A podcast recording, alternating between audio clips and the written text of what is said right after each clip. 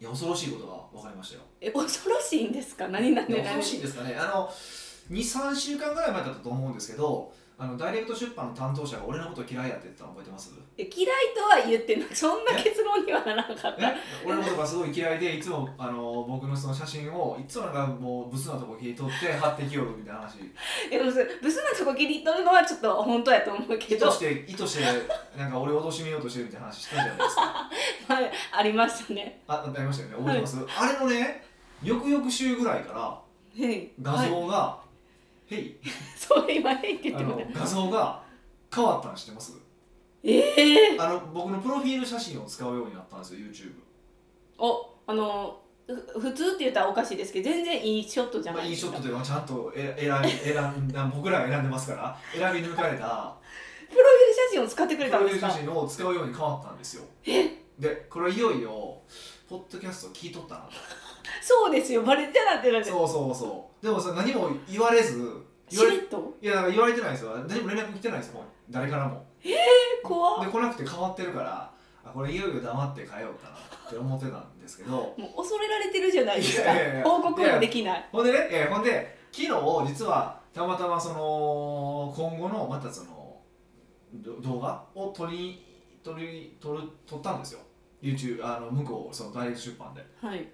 でその時にその話振ったんですよプロフィール写真俺のあの書いてくれたって。ポッドキャスト聞いて書いてくれたってポッドキャストほその本人は知らなかったんですけど。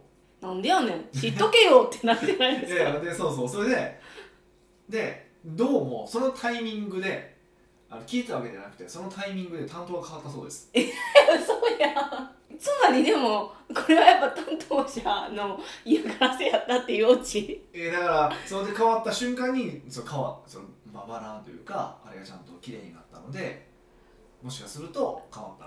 うんその僕のことは嫌いな人じゃなくなったっていうことかなとは思っでもやっぱりその新しく変わった担当者もた、はい、そのバナーを見てっていうかその顔を見てうん。これはないなって思ったんですよね。多分そういうことやね。じゃなかったら変わらないですよね。でもなんか聞くところによるとほぼ全体的に変わったそうです。あの他の人もう小川さんとかええこ他の人とかのあの画像も使う画像とかもか結構変わったそうなんですよ、れへえ。うん。えだからとりあえずまだその前の担当が俺のこと嫌いなのかどうか確認がでできてないってことなんですよ。いや聞いといてって言ったんですよ。確認はしないで。すけ嫌いな俺のことってえ一応聞いといてって言っといたんですけど。えその人に言った時に「ああ」みたいな反応やったんですか？それとも「え嫌いなはずないですよ」ってそういうフォローはあったんですか？彼そういうなんか面白反応しないタイプなんなんでですよいや見たことあります？ダイレクトのあの僕が。えっと対談してるやつですよそう対談ねしてるやつです。あの高木さんっていう。はい見たことありますよ。そうそうそう。彼彼とやってるやつなんですけど彼おもんないじゃないですか。いやそれはなんかもうえ？あえてノーコメント貫きますよ。ってことは認いやいてや違う敵を作りたくないからなイエスともノーとも言わない。いやでも実際面白くないんですよ。本人が言ってるからほんまは自分おもんないなって言ってるんですけど。え？本日じゃあどういう反応するんですか？すいませんって言ってるええいやもうそれ体育会系？いやそしゃあない。やんもうだって別に彼は別に面白さで勝負してないしわかる？あの、うん。別にその面白くないことが致命傷なわけでもないしそためになることを伝える。彼にとってはそれが使命だからそれが正しいわけですよ。僕はどっちかというとこうお笑い志向が強いから 面白いこと言いたいわけですけどえそういうタイプからしたらすごい扱いにくいと思い。ますよ普段からさあんま昨日聞いた一言は返ってこないタイプなんですよ。そんなダイレクトに言うんですでまあそれこそダイレクトに言うことじゃない。ダイレクト出版の人でそんな昨日聞いたコメントができる人は少ないんですけどね。そもそも。えー、えじゃあえだってただ小川さんとかは別にそんな話面白くはないでしょ淡々と喋ってるなっていう印象はあります。そうそうそう面白くはないしあの彼の笑い話って、あのなんかもう専門分野はあるあるとかやから。理解できないまあ僕らはマーケティング好きやから笑えるけどそうじゃない人と何がおもろいか分からへんかったりとかするし。あーなんか極端なんですねだから彼はもう完全なる天才やから。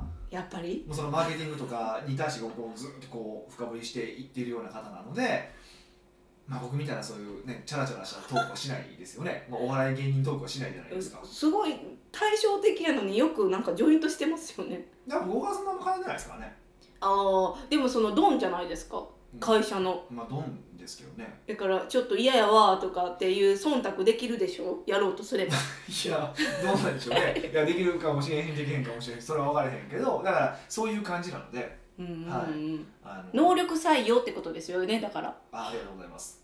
違うあ そっちでダイレクト出版がこうあのなんていうか採用するときにってことですよ。いやだから社風があるよね。だから例えばえっとそうダダイレクトに似てる特に最近入ってきてる子ってやっぱり割といい大学出てる結構真面目なタイプがすごく多いんですよ。で僕一部なんかちょいちょいちょいチャラいやつが混ざってるんですけど面白い。それも面白いね、そういうやつは大体北岡さん面白いとかってなるんですよ。あ分かってくれる人、ろんでもやっぱりあの社風やからすごい真面目に仕事はしますよ。めちゃくちゃ真面目にするし、へするんやけどやっぱりでもなんていうのかな。なんか面白さは北岡さんにみたいな感じの人は多い。うんそっちの方がいいですね私は。いやそれはタイプによるよ。でへえでうちのグループジェイのグループにいてる人でどっちかってチャラチャラしてるじゃないですか。今もう大きく言いますよそれは「はい」って「はい」って。そうそう栄養となってもなんか子供みたいなやつばっかりじゃ少年みじゃたいなないですかって考えるとやっぱり社風ってすごいあるんですよね。うーん。じゃあやっぱりそういうお客さんが集まってきやすいっていうのもあるんですか？でもいやお客さんはでも、うん、と結構バラバラですよ。うーん。あのやっぱりそのまあもちろんああいう真面目なうんね小川さんとかに惹かれてこられる方もいらっしゃるし僕みたいな人にねこう惹かれてくる人もいてるからタイプはいろいろあるじゃないですか,、うん。そこは多分意外と違いますね。へー違うんですけどまあチャラチャラしてますね。もう誰が見てもそうだと思いますけどね、そうですね。うん。いやーそうなんですよ。まあなかなかねそれ難しい大変ですよね。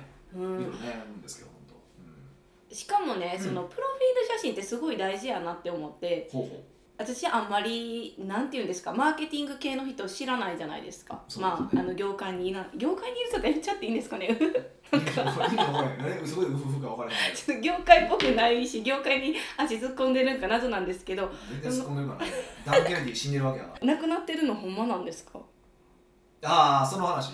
だって前ねそのあつ森の話の時に私ちょっとはい。ハテナマークが飛んで最後らへん。はいはいはい。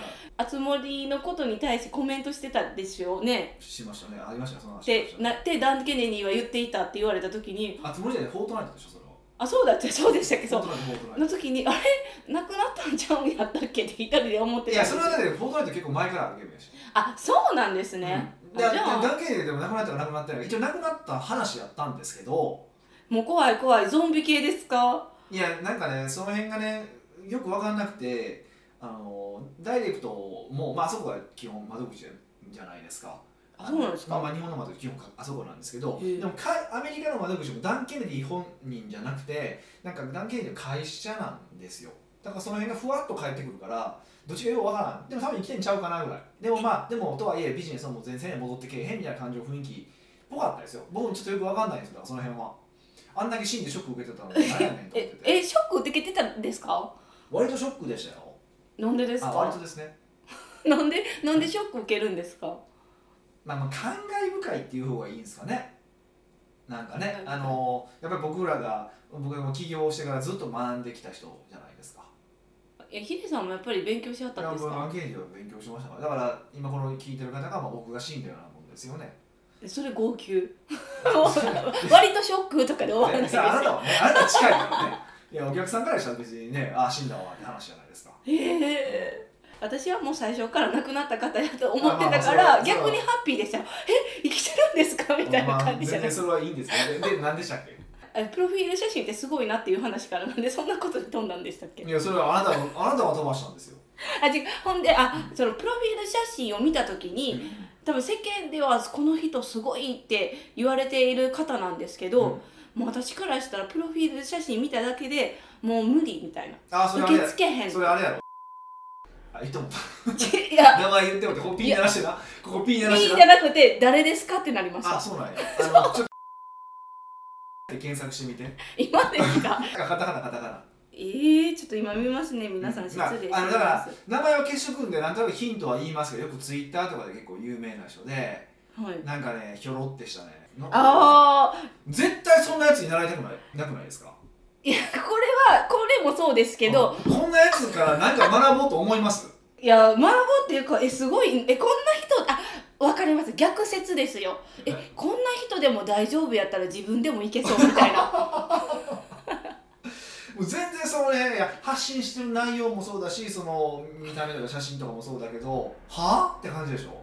いやそんなやつから俺学ぼうと思うやつの心理が知りたいんですよ。えだから私が今代弁したじゃないですか。でもこれは相当悪口やからピーってしてね。本当あ名前だけで名前ピねーってしてね本当。うん。いや私この人じゃないんですけど。あじゃないんですね。いやもっと逆に言ったらギラギラしてるというかあえじゃまあヒデさんだけにはそういう系多いですよね。ギラで結構そのなん,、ね、なんていうか売り上げ上げましょうとかそういうタイプの人が結構ギラギラしてるタイプ多いですよね。私この人初めて知ったんですよああ。これ見た瞬間にそのその人はむっちゃちゃんとした人だからね。えじゃあ私見る目ないじゃないですかあ今ちゃんとした人っていうのは別に私生活がちゃんとしてるかどうかは知らないですよ。ちゃんとしてるかどうかわからないですけど一応上場会社上場させてる人ですか？ら。えでビビジネス的にはだいいけどプライベートは分からんってことですか、うん、僕もその方とはプライベートで絡みがない方なんでどっちかというとそれはうんそうですね。はい。えでも私あれをちょっとプロフィールとかに上げてプロフィールっていうか探したら出てくるじゃないですか、はいはなんていうか拒絶反応があっていはい。はい。やから入ってこないんですよね記事いいこと書いててもはこうもうマイナスイメージがあるからい、ベストセラー作家ですその人。え？ー、レバレッジシリーズって言って。もうそなんか分かりそうじゃないですかえ？みんなが。いやめてください。それ言われていいですよ。大丈夫です。よだいわ分からないから。え？見てあ無理やって思ったから、うん。あのプロフィール写真って重要やなって思ったんですよ。そうそう。そうだからうんそうですね。その人はなんかちょっとサーファーみたいな感じ。もう確かハワイかなんかに何週間か住んでこっちで仕事をしてっていう生活を昔はやってはったんです。今はどうか知らないですよ。今はどっちかちょっとなんか違うことやってるっぽいですけどうん。今結構なんか食べ物系で結構頑張ってはるみたいあそうなんですか？なんかやってます。飲食店盛り上げるみたいな感じでやってるしこの間あのこの間でもあいつやろな。コロナ前ですよ、にとあるあの蕎麦屋さんで隣でしたよね。え？ずっとそのはなんかグルメの話ずっとしてましたね。え声かけなかったんですか？うん別に興味はないですけどねお互いバチバチバチみたいないやお互いし向こう知らない 絶対は仕事知らないあそうなんですか？ランク向こうはす8段ぐらい上やわ。あそうなんですか、はい、社会的立場が違いますよ彼と僕では、ええ僕はもう芸能芸なんで。でも私プロフィール的にはヒデさんの方が上だと思ってます。プロフィールの写真的には。まあだからねどうどうなんですかねわかんないですけど、うん。そういうことなんですよ。だから、いや見た目って結局の言いたい見た目が大事ってことでしょ？見たそうですね。でもなんていうかどうやって見られたいのかっていうのも大切なんやなって思いあました。そうそう。だからやっぱりあのプロフィール写真撮る時でもそうだし普段の立ち振る舞いも,、振る舞いもそうだけど、まあ、どうやって見られたいかから意識してうん。い見たやった方がいいと思うんですよ。だから僕からするとそのさっき言った P 鳴らした方ですよね。とか意味が分かんないですもんね。何を考えてるか僕には分からないですね。けどすごい人なんですよね。一応。いや違うんですか？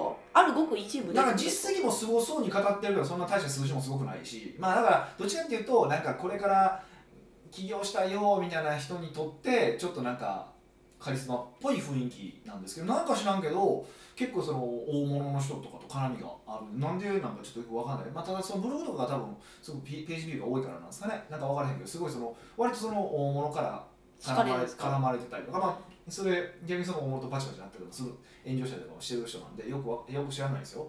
害がなさそうな感じじゃないですか？うん、でも、え、害なさそうですか？横におるだけで害あるって感じ。いやもうそれ。え、そういう人たちのつるむ人たちとかもやっぱこう自分を蹴落としてくるんじゃないかとかうん。バチバチするじゃないですかしないですよ。で一見その方が横に来て紹介されてもああ害なさそうみたいな 感じで仲良くなるとかじゃないですか？いやー、いや、わかんない、まあ、多分ネットで有名だからでしょうね。有名だから絡みようになったんでしょうけど、いや、わかんないですね。いや、なんでだから、あの人有名になったかもわからへんし、あの人の話を聞こうと思う理由もわからへんし。あ発言内容、見た目も、だいぶディスってますよね、これね。相当ディスってますけど。い聞いとったらどうしようってちょっとハヤハヤしてくれました。や、全然聞いててもいいですけどえね。えでも私もお会いできひん。えまあ会うことはない。会うこと一緒だよ。絶対ないし、絡みない、ないからね。そうですレイヤーが違うから。そうそう。いやでもそうですよね。うん。だから、うん、逆にだからこうビジネスされてる方で見た目を気づかない人って僕は不思議なんですよね。どんだけ実力あると思ってるんですかね自分のことえー。確かに超実力ある人いてますよ。もう超ド天才がいてて、うん。そういう人も見た目とか関係なくみんなついてくるわけだけど、あれですよね。あのフェイスブックの方とかのアップルの人ですよね。うん、まあそうですね。1個はまあそうですね。あんなんとかはそうですけど。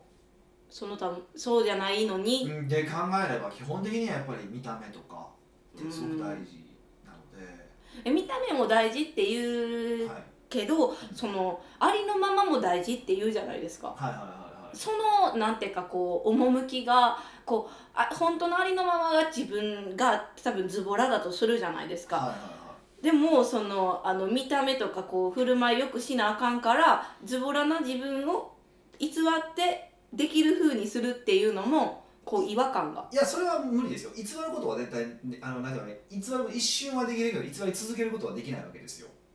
じゃあなんていうかこうその時だけこうヒデさんが言うように乗っ取られて誰かにいやでも例えばとはいえねどんな人ビジネスモードと家でおる時のモードは違うでしょ。はい。じゃないですか。てかそのビジネスモードでちゃんとするっていうのが大事ですよね。あー都合のいい時にありのままを出すなってことですよね。あの何でもかんでもありのままも違うし、うんだからある程度そのビジネスモードってあるわけだからそのビジネスモードの中でちゃんと嘘をつかない程度にちゃんとするっていうのは大事だと思うし、うん。まあ、例えばひょろっとしてるんだったら体鍛えるってこともそうだし清潔感出すってとかもそうだし、うん。なんか髪の毛ちゃんと切る、ね、セットするとかなんかいろいろ工夫はあるじゃないですか。はい。彼工夫の余地がない。工夫してる感ゼロで もうじゅんぐり回ってこの人の攻撃になるじゃないですか。もう終わった思ったらまた来てみたいな。ね結構そうなんですよ。だからうん。あの最終的には本当にありのままを見せることができれば勝てると思うんですよ。うん。最終的にはね。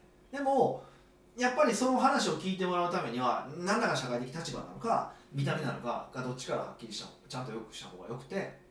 あーあのとっつきやすいやつ初めに手をつけやすいだから見た目からまず入った方がいいですよね、いまあ。っていうのはまあ間違いないですね。ただあのーじゃあ全部おもねればいいのかってそんなこともなくて例えばそれでいくと僕ら最大公約数がヒゲなんか生やさない方がいいわけですよ絶対もうナチュラルになってすぎてもうあひげ生えてたたってでも世の中の人にとって40のおっさんが40過ぎたおっさんがひげ生やしてるってもうまともな商売してないですよね。もうチャラをまっしぐらですよ。何しとんねんみたいな感じじゃないですか。で意味でいくと信用できないっていうのもありますよねああでもヒデさんはそれはもうなんか40代ま入る前にもうあの実績も残してきてるじゃないですかビジネスで。でもそれはらそれはでも、うんまあ、その実績の量もまあ分からへんけど実績何をもって実績っていうかによると思うしだってもっと実績上げた人世の中たくさんいてるわけだから。うん。でも僕の場合は発信したいメッセージが要はその人生楽しく明るく生きようよじゃないですか。ある意味言うとすごいざくっと言うとね、うんうん。楽しくじゃないですか。ってなると楽しく生きてるっていうのを表すとヒゲやなっていうのもあるし要は、まあ、何か好きなように生きてる社長みたいなうん。意味合いもあるし、あとは、うん、とそこで判断せずにちゃんと発言内容で判断してくれる人っていうふうな人がお客さんになってくれればいいやっていうのもあるから、へえまあ要はある意味お客さんの選別ですよね。うん。もっとつまりチャラく見えるわけでしょ？ヒゲ生えてるのって。そうです。でチャラい人があかんのがいいのか論もあるじゃないですか。まあまあそうですね。これねよく言うんですけど女の人でチャラい人嫌いやって言うじゃないですか。ねチャラいよりかはまあ真面目の方がやっぱ心配事もないし。そうそうでもどっちに抱かれるかって言ったらチャラい人に抱かれるじゃないですか。いやまあそれはね。そうなんです。どっち当たる何でか何が出てもちゃんと面白いから見てて。っそうですよ。ていうことなんですよ。いやでもやっぱなんかこう安心をもらうでなら 真面目な人。そうでもででもチャラい人が好きなんです。だから結局チャラいチャラく見えるけどもなちゃんとしてそうな人が一番いいわけでしょあそうです。でその日それ常に。がそれが私です。めっちゃドヤ顔。皆さんもちゃんと自分ブランディングしてプロフィール写真撮ろうっていうことで、まあそうそれこそどう見られていいか気にしてねやっぱりちょっとしなあかんよねっていうのが言いたいことだってことですね。そうですね。北岡秀樹の奥越えポッドキャスト。奥越えポッドキャストは仕事だけじゃない人生を味わい尽くしたい社長を応援します改めまして北岡です。ミカです。はい今回の。ご質問はニックネームアンさんからのご質問です。北岡さんミカさんこんにちは。こんにちは。てか女性なんですね。おおそうそうですそうで嬉すしいわ。超嬉しいですね。もっと女性の方くださいって。本当もう僕はレディーファーストで女性差別主義者なんで。ひどい。今そんな話題やの差別が今。逆さ逆差別か。逆。もう女子優遇。そう優遇って差別ってさえ？角が立つから優遇にしま男しょ子差別から。う そうですねそうですね。男性を抑圧するタイプ。怖いわ。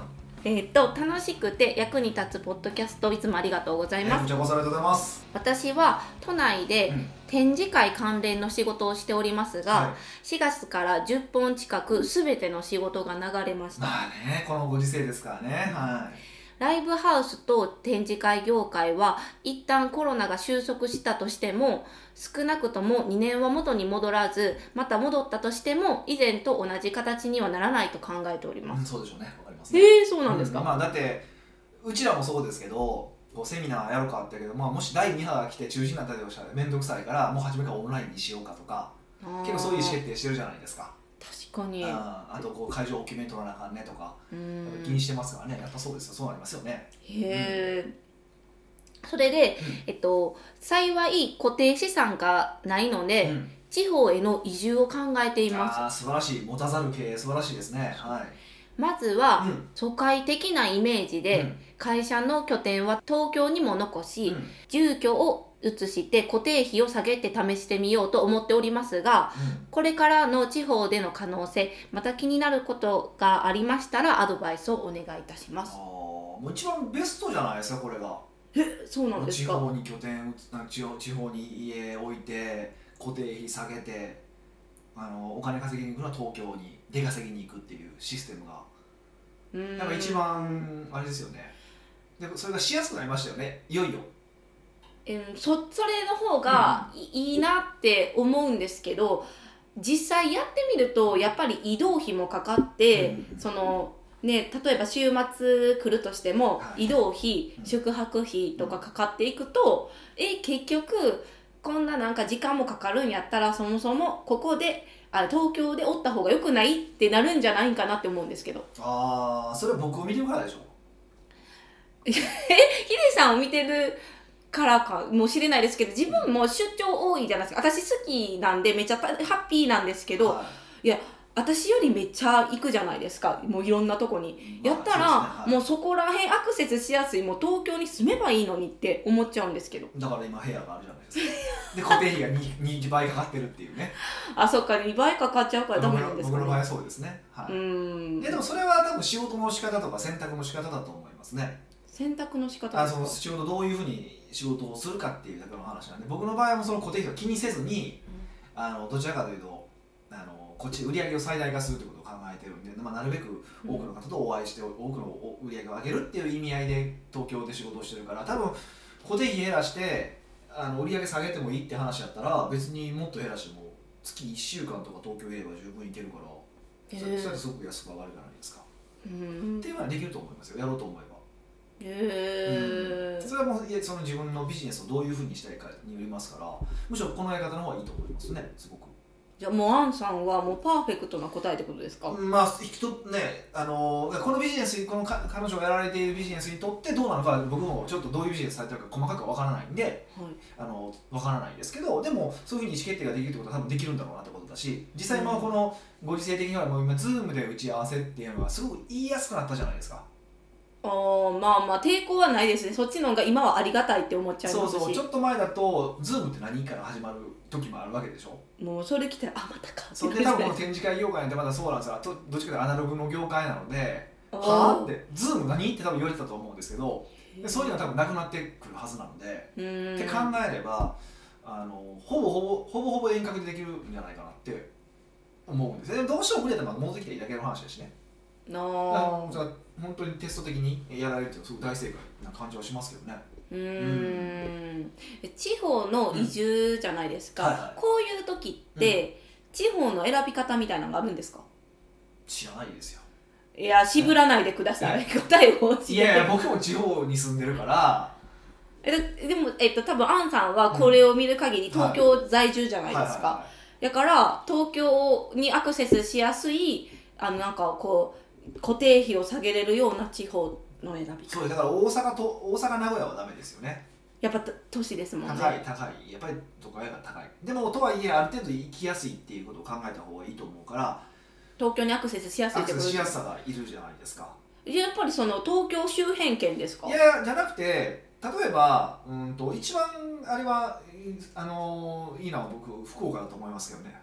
え？もう飛行機じゃないですか。ビューンみたい飛行機なんですけど福岡の場合って何がいいかって空港が近いんですよ。タクシーで10分15分でしょ。ど真ん中でも。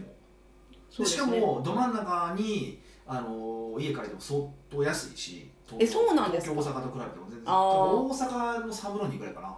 へえだし、まあ、ちょっとこれが上がってくるかもしれませんけど。やっぱりいい年やってみんな気づき始めてる。いやちょっといろいろ今ねあのー知事？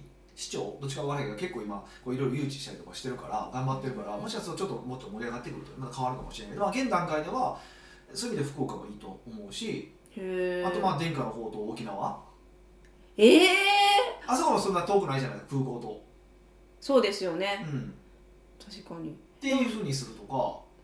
沖縄不便そうっていうイメージある。あのあの空港アクセスじゃなくて、はい。スムーに当たって絶対車必要とかあるじゃないですか、これは別にモノレール沿いにあるじゃない？モノレール全然こう モノレールってなくないですか？短くないですか？モノレール売ってるって。なんかモノレール売ってるって。なんか東京みたいにとか都会みたいにわってないじゃないですか。そそそんなどこのどこも同じじゃないですかそんな。新潟でももうないやんそんな。まあまあまあそうかそうか。そうそう。そうです。うん地方ですもんね。まあ地方はそれは地方なのでだから、とかもでしょうしね。だからそういうのでいいんじゃないですか。まああとそれこそちょっとまああの趣変わるけど仙台とか。ええ仙台ですか？え？仙台ですか？だってあそこも新幹線で1時間うん。ちょいだし都会だしっていうのもあるし。まあ別に今僕らどっちかというと都会を 志向してますけど別に田舎でも構わないんですけど。だから東京からまあ1時間とか1時間半、長崎とかあ長まあ、マックス崎。長2時間かな。で行ければいいと思うんですよね。うーん。でどこを選ぶってそれは好みやし多分もしかしたら田舎があるかもしれないそこに行くかもしれないそれはね何とも言わ言えないですけどね、うんでもあんまりにもこう乗り換えが多いとかはやっぱりやめた方がいい。札幌は使いづらいんですよねだから。札幌札幌が新新千歳に一回乗ってえ1時間かかるじゃないですか。そうですね。心理的にも遠いからああいうのやっぱ良くないですよね、今のねうん。このご時世って、うん。そのあの私は東京の物件も安くなってるんじゃないんかなってうん、思全ったんですよ。え聞いてくださいよ。だってね、はい。そのコロナで、はい。あのねはい。経済落ちたし、はい。またなんかオリンピックもするかもってうわいわーっていっぱい立てたのに、雲行き怪しいじゃないですか、はってなったら物価というかえなんかこう不動産、ん安いとこいっぱい出てくるんじゃないんかって私の読み。いやでもななってないんで。えなってないんです事か実なってないんで大丈夫です。はい、あー。はい、じゃあもうアンさんがおっしゃる通りに地方の移住は OK だから僕はいいと思いますけどねそれは。うーん。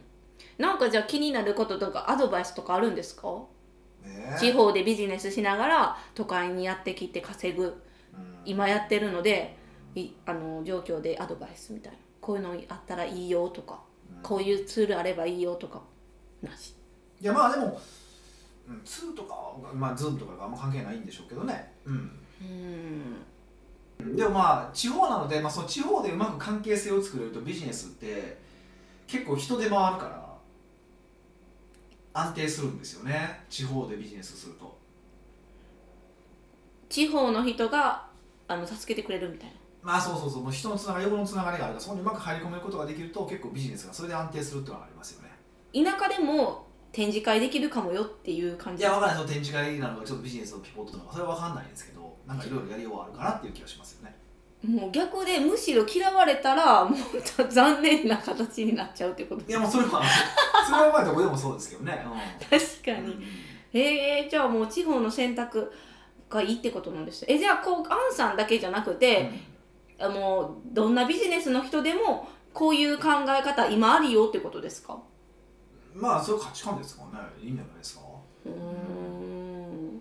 まあでもその昔ちょっと前と比べてそのアフターコロナでやっぱり、まあ、コロナか。コロナのその以前と比べた場合やっぱりちょっとそういうのがしやすくなった環境になりますよね。やりやすい今まではちょっとこう変わった人とかまあそれはできるよねみたいな業界の人ばっかりがやってたけど、うん。そうじゃない人でもそういうのがしやすくなったっていうの。はあーじゃあ逆に先駆者になればもっとこれで稼げるかもみたいな、まあそれがそれが稼げる稼げないが関係あるかどうかわかんないですけどまあいろいろやれそうやれ,、ね、やれることはいっぱいあるでしょうね。うーん。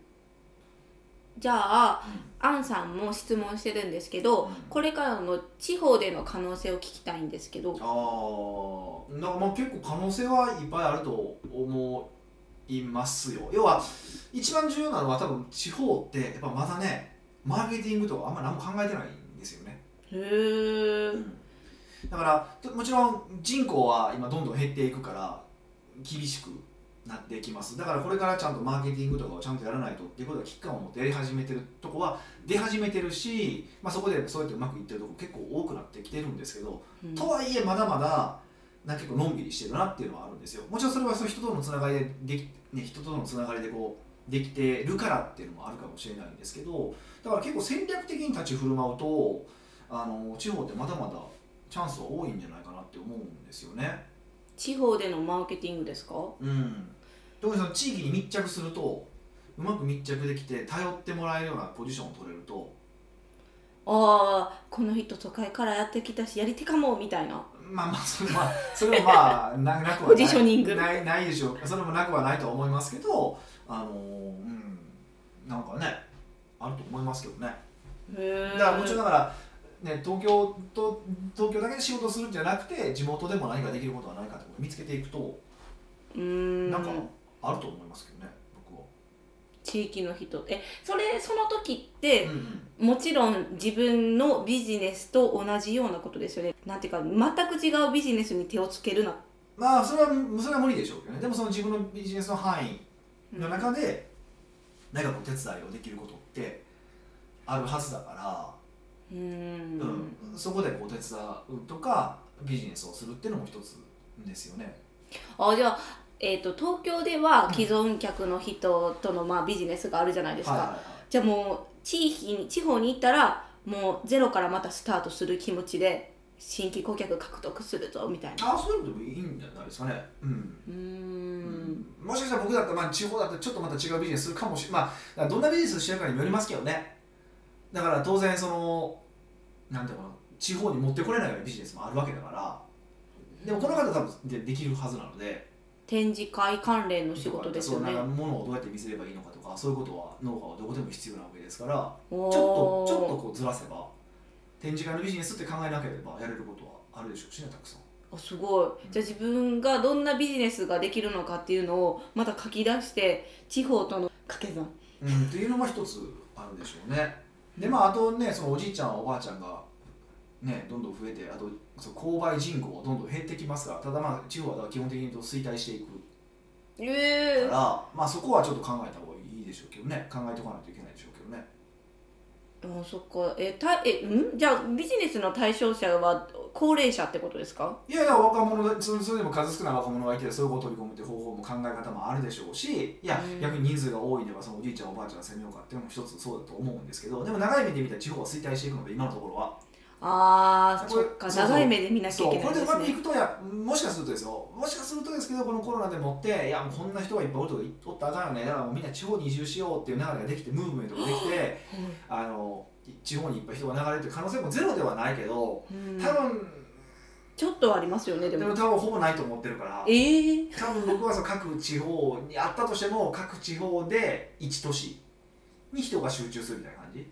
あだから関あ西だったら大阪とかうん九州だったら福岡とかっていうふうに。もともと発展してる都市じゃないですか。ところとそのうん。ところにこう人が集まるように、要は東京一極じゃなくて南極ができるか日本で南極ができるみたいな感じですね、うん。っていう感じになる可能性はゼロではないと思いますけどそれもねどうなるか分かんないですしね、うん、でも基本的にはもう地方は衰退はしていきますからね。それでいくとぼだから僕らがおじいちゃんおばあちゃんになった頃には地方で例えばここはもうなんか水道通らへんよとかありえるでしょうしね、うん、限界集落って増えてきて。うー。んでそれを考えるとそうそうあの注意点で言うとそうですよね。年取ってからもそこで住むのって話ですよね。もうちょっとべ便利なところがいい。とかそういうことなんですよ。だそういうことにどういうふうに考えるかですよね あーじゃあこの今は試験的に移住して別にまた10年ぐらいで帰ってくるよっていう考え方でも OK ってことですよね。それはそれでありかもしれないですよね、うん。うんただそうなると今度ついていけるかどうかですよね。こっちにもまだ戻ってきて特にやっぱりスピード速いですからね。地方と比べると。だからちゃんとまああちゃんと行ってキャッチアップするってことは意識しないといけないでしょうね。ーうそれも大事かも。それでいくと。やっぱり東京と地方ではビジネスのスピードが違うので。一つ言えるのは行動しひんかったから分からへんから、まあ、行ってみて。うん、でもチャレンジの価値は全然ありますからね。ぜひぜひ楽しく行ってもらうと。なんか見えてくるものもあると思いますしね地方の可能性が見えたって思ったけど麻酔体もあるしってすごい考えることが多そうですけど、まあどこにおってもねもうそもそも日本におってもええかとか話とかもうその話になってくるからね。めっちゃスケールでかくなったみたいな感じになそうそうそうそう。るだからまあまあどこにおってもいろんなリスクはありますから。ただそういうのをちゃんと想定しておくってことなんでしょうね。うーん。まああのアンさんの行く先に幸あれっていう感じですね。そうですね、まあ、いろんなことをやれるビジネスだと思いますから。ビジネスの内容的にはね。だから、まあ、可能性はいっぱいあるんじゃないですかね。うん。ぜひ移住した後に何されたかもね報告くれたら嬉しいと思います。そうですね。はい。